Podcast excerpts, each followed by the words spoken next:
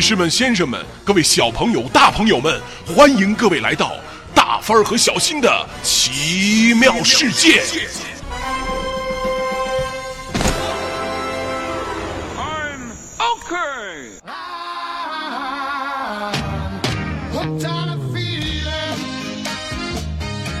I'm high on believing. 亲爱的小朋友和大朋友们，欢迎来到大帆小新讲故事，我是大帆阿姨。今天给大家讲的故事呀，我相信爸爸妈妈或者是爷爷奶奶一定都听过吧，叫做《夸父追日》。夸父是谁呢？很久很久以前，在大地的北方，有一个终年没有阳光的国度，名叫幽都。巨人夸父就孤孤单单的住在那里。夸父的身边啊有四条黄蛇，他把两条缠在胳膊上，两条挂在耳边，一方面当做装饰，一方面也好陪伴他。哦呦，我的天！想想我都会害怕，有谁会用蛇来当做装饰呢？可能是因为夸父太孤单了吧。幽都这个地方又黑暗又冷清，巨人夸父经常无聊的直打瞌睡。他一睡着啊，就要睡上好多好多年。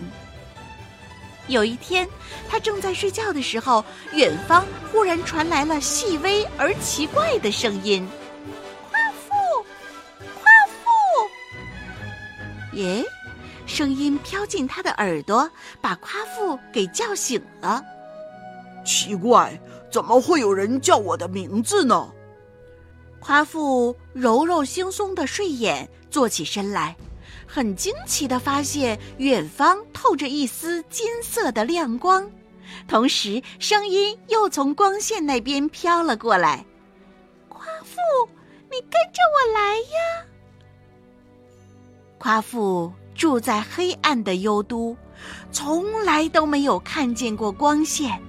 他迟疑了一下，决定要去看看那光线和声音究竟是从哪儿来的。于是，巨人夸父站了起来。哇，他的身体摇摇晃晃的，真的有山那么高，所以才叫他巨人啊！他迈开步子，向着亮光走去。每迈出一步，地面就发出轰隆隆的巨响。夸父的脚步啊，大极了，一步就可以跨过一座丘陵或者是一条江河。走着走着，不知不觉的，夸父已经穿过重重的黑雾，离开了幽都的国界。哇，好亮啊！夸父的面前突然展开了一个明亮无比的世界，他的眼睛被光线照花了，半天都睁不开眼。夸父，你睁开眼睛，看看这个光亮的世界美不美？这一回，奇怪的声音近多了，很亲切的在召唤他。夸父听话的睁开眼睛，哇！天空是亮蓝的，森林是翠绿的，各种颜色、不同形状的小动物和昆虫到处奔走，飞舞在大片的草地上。比起黑暗单调的幽都，这里真是太美了。夸父呵呵地笑了出来，在草地上连翻了好几个跟头。这才发现天上有个红红的、圆圆的大球，正在对着他笑呢。原来呀，远处的声音就是太阳发出来的。刚才是太阳对夸父说话呢。太阳笑眯眯地对夸父说：“我把你从幽都带出来，就是希望你不要一天到晚睡觉，好好的生活在光明的世界里。”现在我要往西边去了，再见吧，我的朋友。太阳和夸父说话的时候，夸父觉得太阳的光线照在身上暖洋洋的，真是舒服极了。听说太阳要走，他心里很着急。哦，你不要走，你是我在这儿交到的第一个朋友，你千万别走。你要走的话，我就跟你一起走。太阳说：“我在天上走得非常快，你一定追不上的。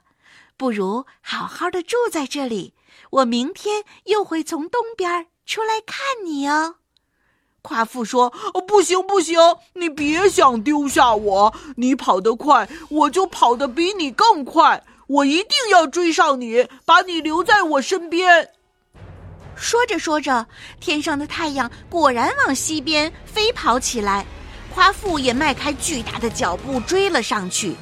一朵朵白色的云彩飘过巨人夸父的肩膀，他跑得那么快，一步就跳过了三条河，轻轻一跨就跨过了一座高山。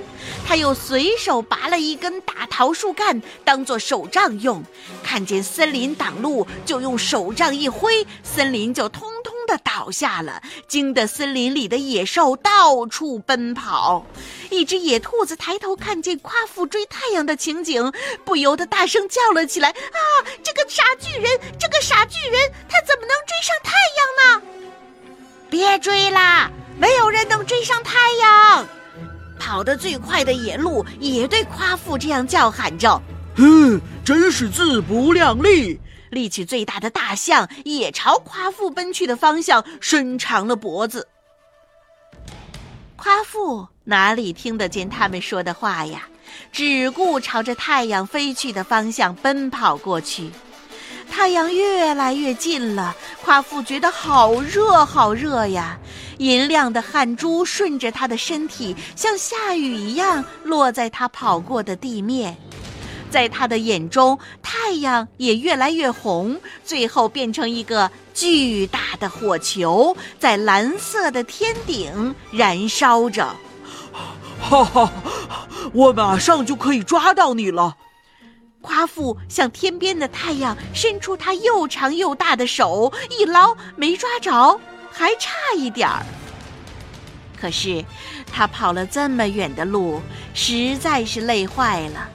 夸父的汗也流光了，如果不喝水的话，多一步也跑不动了呀。夸父停下来，用手杖撑着地，寻找地面上有水的地方。刚好黄河正从他的脚下经过，他弯下身体，咕咚咕咚，咕咚咕咚，咕咚咚咚咚，一口气喝完了整条黄河的水。水不够啊！渴得要命的夸父又一转身，喝完了另一条河的水，水还是不够。夸父又累又渴，轰的一声倒在地上，他再也跑不动了。天上的太阳这时已经跑到了西边，正要落下山去。夸父，你先好好睡一觉吧，我们明天再见。太阳的余晖照在夸父的身上，像黄金一样明亮。但夸父已经累得说不出话来，闭上眼，巨人夸父睡着了。这一睡，恐怕睡千万年也醒不过来了。那只被夸父插在山石上的桃木手杖，慢慢的发出绿芽。开出桃花，结成桃子，桃子落满一地，又长成漫山遍野的桃林。一直到很久很久以后，旅行的人来到这里摘那又甜又多汁的桃子解渴，都会想起当年夸父追日的故事呢。小朋友们。听到了夸父追日的故事，你有什么样的感想呢？可以把你的感想告诉我们。有人说夸父追日啊，就是自不量力的一场赛跑。但是如果从另一个角度去想，夸父追日是为了追求永恒的光明，我觉得这是不是就有了一些积极的意义呢？今天的大凡小新讲故事就到这里了，谢谢你的收听。还记得我们的微信公众号吗？在微信公众账号当中搜索“大帆小新讲故事。帆是一帆风顺的帆，新是新旧的新就可以了。记得关注，记得分享我们的故事。在这里要特别感谢李春林小朋友的妈妈，因为她每天听完故事都会分享在她的朋友圈里面。大帆阿姨和小新哥哥都特别感动呢，谢谢你哦。